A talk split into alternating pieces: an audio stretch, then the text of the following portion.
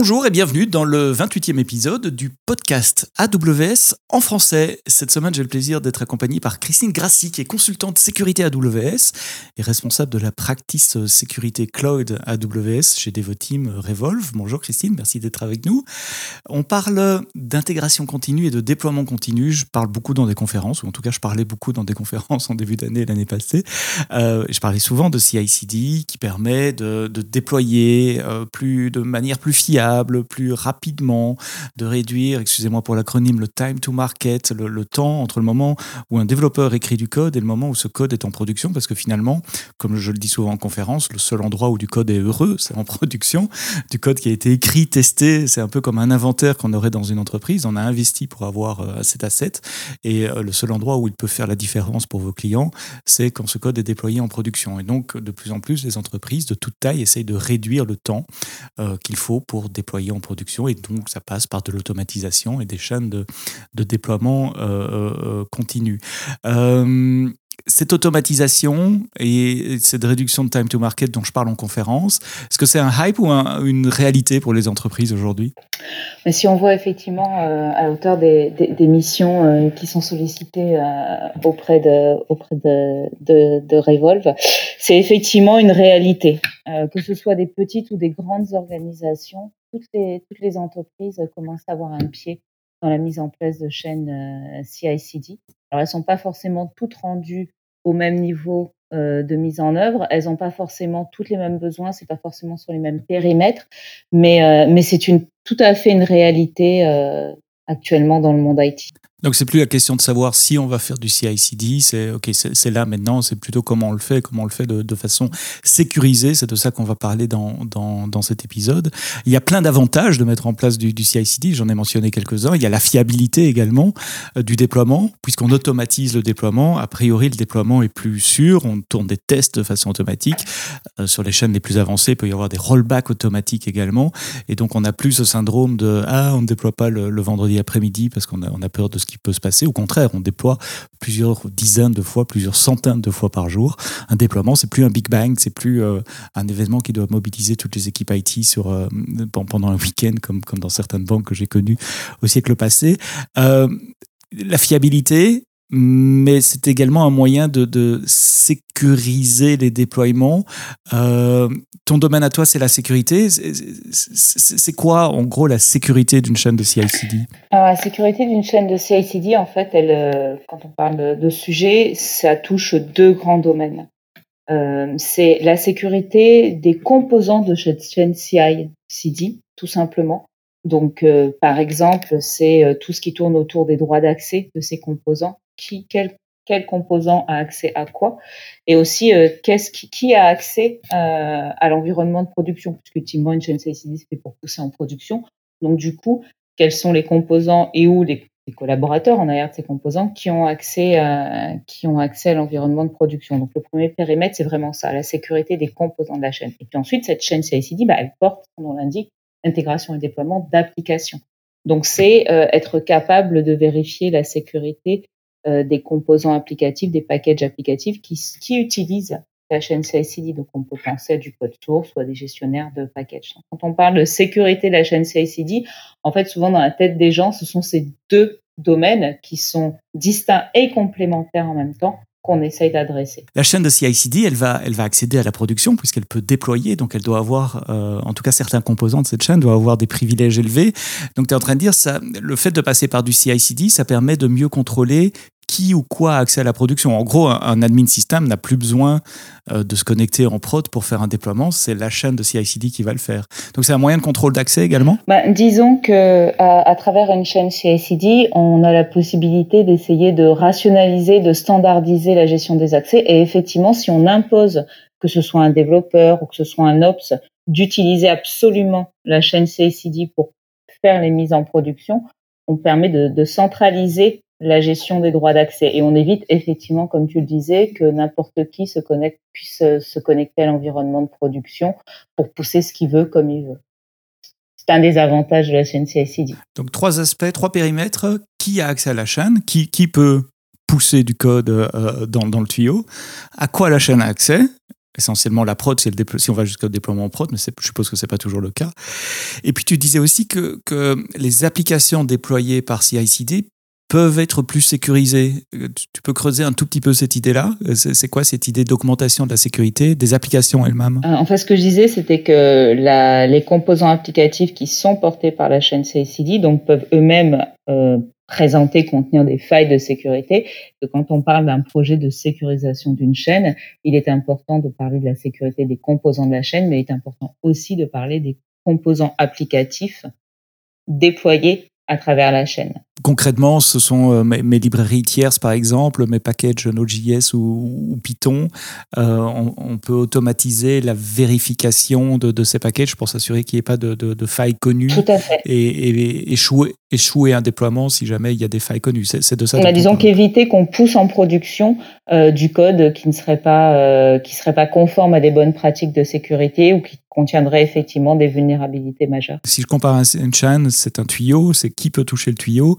Mais c'est aussi la sécurité de ce qu'on met dans le tuyau, de ce qui passe euh, et des, lignes. Exactement. Quelles sont les grandes étapes d'une euh, mise en place d'une approche sécurité sur une chaîne CI/CD En fait, si on veut mettre en place un, projet de contrôle d'une chaîne CI/CD, donc là, à chaque fois quand je prendrai ce terme, ce sera aussi bien le contrôle de la chaîne que le contrôle des, des applications, sachant qu'on peut mener l'un sans mener l'autre, mais et en général, c'est ce que font les entreprises parce qu'elles n'ont pas forcément la capacité, la maturité de, de, tout mener de front. Mais les, projets se mènent exactement de la même manière.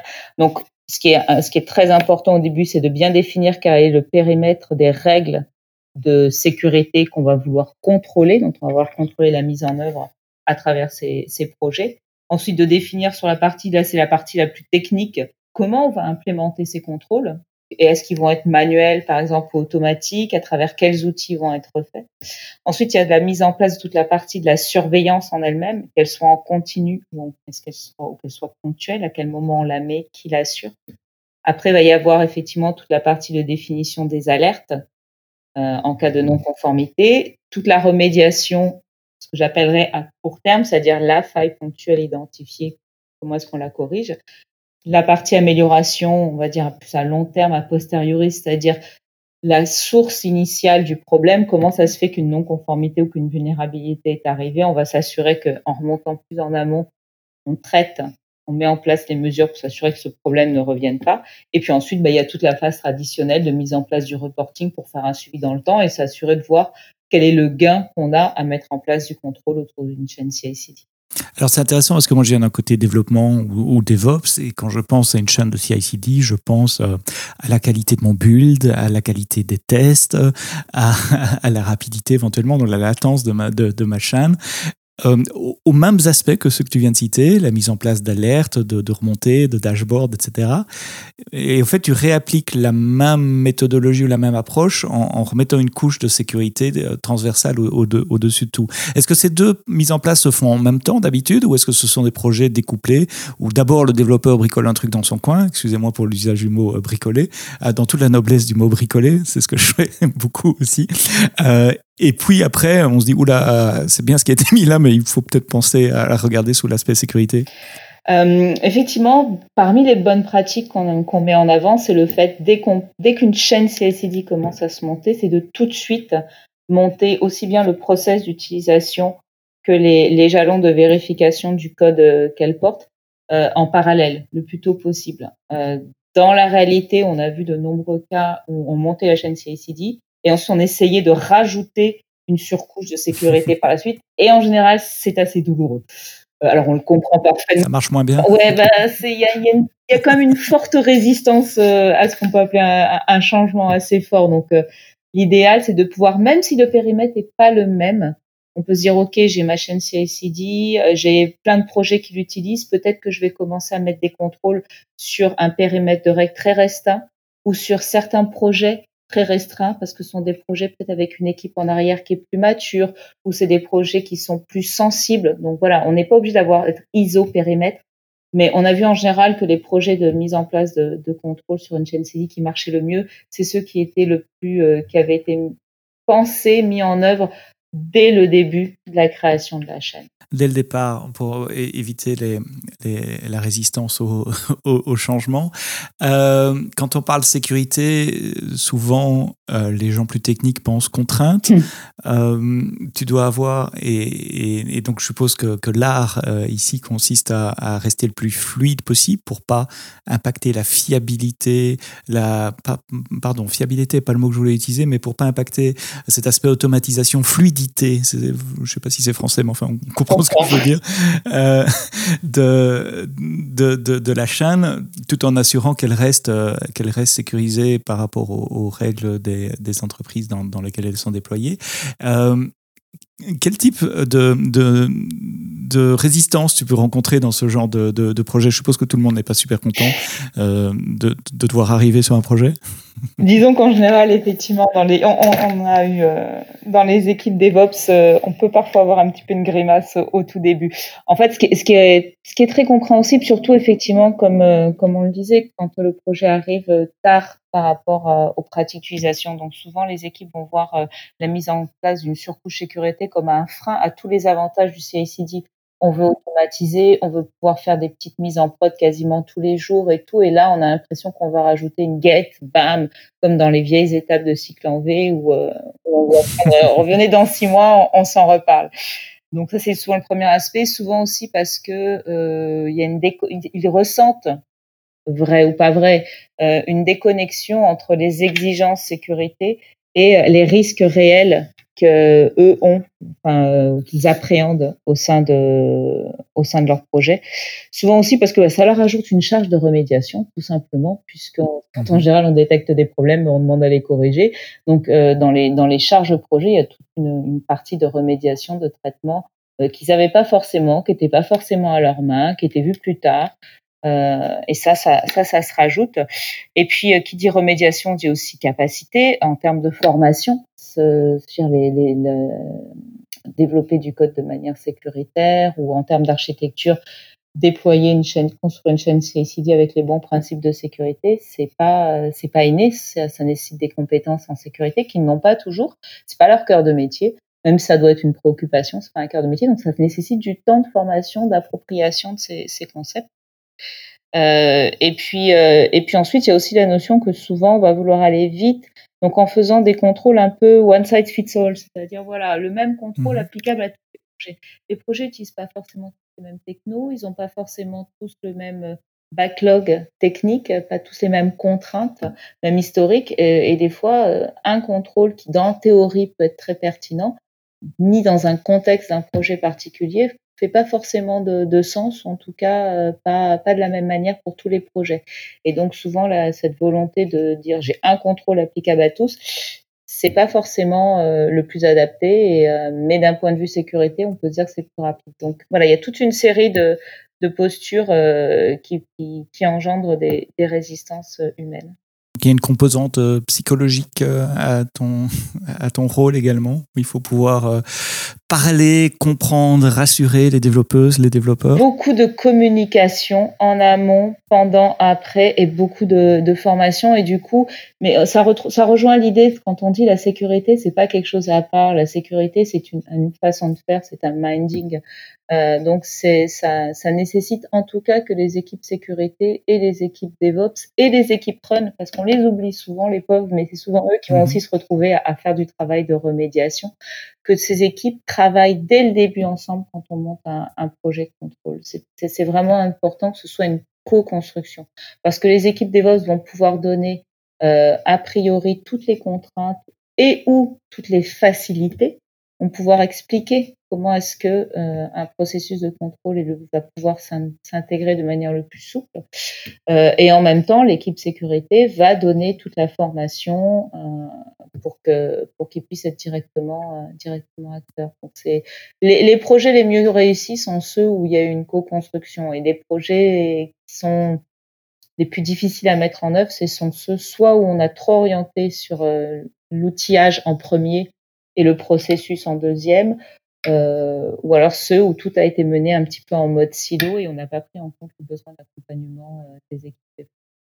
Et run. Ne les oublions pas. Et eh bien justement, tu as des exemples de, mise en place euh, réussie? Oui, tout à fait, tout à fait. On a, on a, on a collaboré sur plusieurs projets euh, avec euh, des, des, beaux périmètres, des beaux périmètres techniques, ou justement des, des, projets où on a été en, en capacité à la fois d'assurer les contrôles sur la chaîne elle-même, sur les composants de la chaîne, et aussi sur l'applicatif qui était porté par la chaîne. J'ai mémoire des, un projet, par exemple, une grande organisation qui souhaitait automatiser sa chaîne. Et dès le début, elle a eu ce focus d'intégrer euh, la gestion de la sécurité. Donc, elle voulait euh, notamment euh, s'assurer de limiter, comme c'était au début, limiter des droits des devs pour s'assurer que n'importe qui ne pouvait pas pousser n'importe quoi en, production, et puis s'assurer de pouvoir avoir des contrôles sur ce qui était porté par euh, les chaînes CI/CD. Donc ça a été fait avec tout un, ensemble de, services, euh, notamment de services AWS.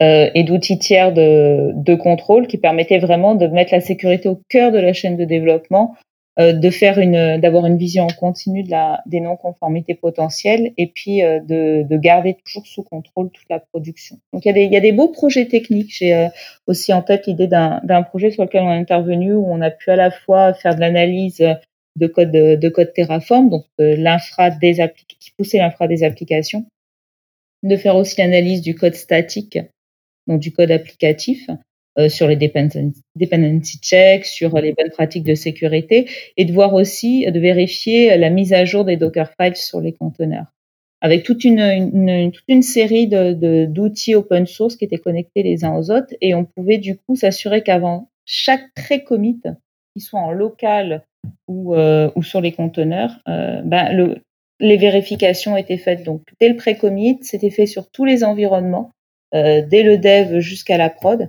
Et on avait pu mettre en place aussi euh, un aspect bloquant à partir de la pré-prod. Donc il y avait de l'alerting sur la non-conformité, le problème de sécurité jusqu'avant la pré-prod. Dès qu'on passait en prod, ça pouvait être bloquant.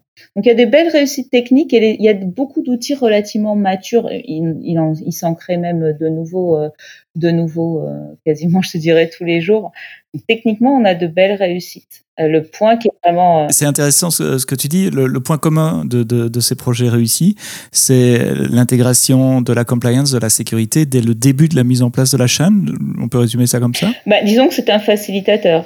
Ils ont sont pas tous arrivés au début, mais c'est sûr que plus on a réussi à le mettre au, au tout début, euh, plus c'est passé plus facilement. Et il y a autre chose dans ce que tu dis aussi avec des, des, des checks de pré-commit. Donc, les, euh, en deux mots, le pré-commit, c'est ce qui se passe sur le poste du développeur avant même que le code arrive sur le, le serveur Git euh, centralisé.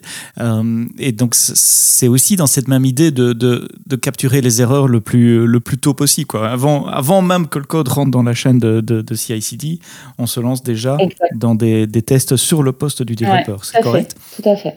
Non, c'est un, un, projet euh, assez ambitieux et avec un, un, beau résultat. Et puis je suppose, comme tu fais ça euh, à, à, longueur de, de, de, semaines et de mois, tu as aussi vu des projets où ça se passait plus mal. Donc, à, à contrario, c'est quoi les contre-exemples ou les choses à ne pas faire euh, tirées de ton expérience? Euh, Donc, outre le fait qu'on me l'a cité tout à l'heure d'attendre beaucoup trop longtemps pour mettre en place ce, ce type de projet et donc d'avoir euh, faire face à une résistance au changement assez importante, l'aspect clé en fait, c'est vraiment, je reviens dessus parce que c'est fou, c'est vraiment l'aspect formation et communication.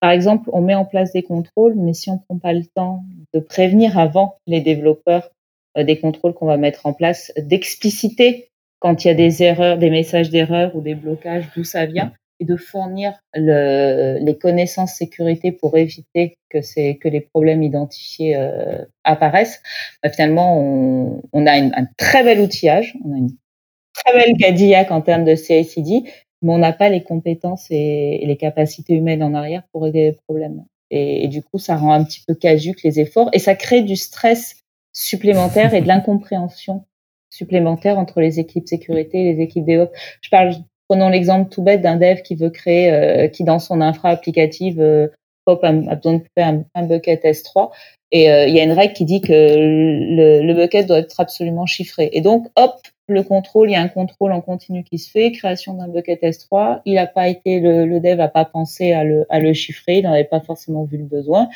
hop, bucket automatiquement détruit et le et, l'élève il comprend pas pourquoi il n'arrive pas à monter son infra et il prend 48 heures dans la vue jusqu'à ce qu'il finisse par euh, euh, par obtenir la réponse et savoir que ah d'accord il y avait un contrôle bloquant c'était pour ça super personne m'avait dit ou je l'avais mal compris ou j'avais pas envie de l'entendre alors voilà où j'ai oublié. Je, veux surtout pas mettre le, le, le, focus uniquement sur l'équipe sécurité, mais voilà. Mais on montre bien, comme on le dit souvent, un message doit être répété sept fois pour qu'il soit entendu et compris, appréhendé. Ben voilà, il suffit pas d'un mail ou d'un petit affichage euh, sur un intranet en disant il y a une nouvelle chaîne euh, des, contrôles mis en place. C'est important que c'est important que les, les, gens communiquent et puis c'est aussi important de donner les, les, les moyens de remédiation parce que quand on va popper par contre de, la non-conformité sur du code applicatif, il faut dire attention, euh, y a, attention, il y a ce problème, il y a ce problème. Mais si on n'accompagne pas sur la remédiation, euh, bah, le développeur il va se retrouver démuni. Il va dire ok très bien, j'ai un problème, mais, je fais quoi en dehors de ça? Comment je oui, c'est très similaire aux, messages d'erreur qui sont levés par une application, euh, euh, d'expliquer pourquoi. Euh, c'est pas tout d'attraper l'erreur, mais c'est aussi dire, euh, ben, pensez à cette règle-là ou allez voir sur tel site web où on vous explique les règles. Parce qu'un développeur reçoit 10 mails par jour avec des, des règles et n'oubliez pas la, la, convention de nommage là, etc. Moi, je les lis, je les oublie aussi vite souvent et donc j'ai besoin d'un endroit où, qui me le rappelle ou quand je, je, sors des clous, que ça soit rappelé clairement dans, dans le message d'erreur, donc la mise en place des, de la alerting, du reporting, qui éduque également. Euh, je, vois très bien à quoi ça peut, à quoi ça peut servir. Si, j'ai déjà des, des, chaînes de CI/CD, mais que j'ai pas vraiment regardé la, ou pensé à la sécurité quand je les ai mis en place, c'est trop tard. Ah, il est jamais trop tard, évidemment, heureusement.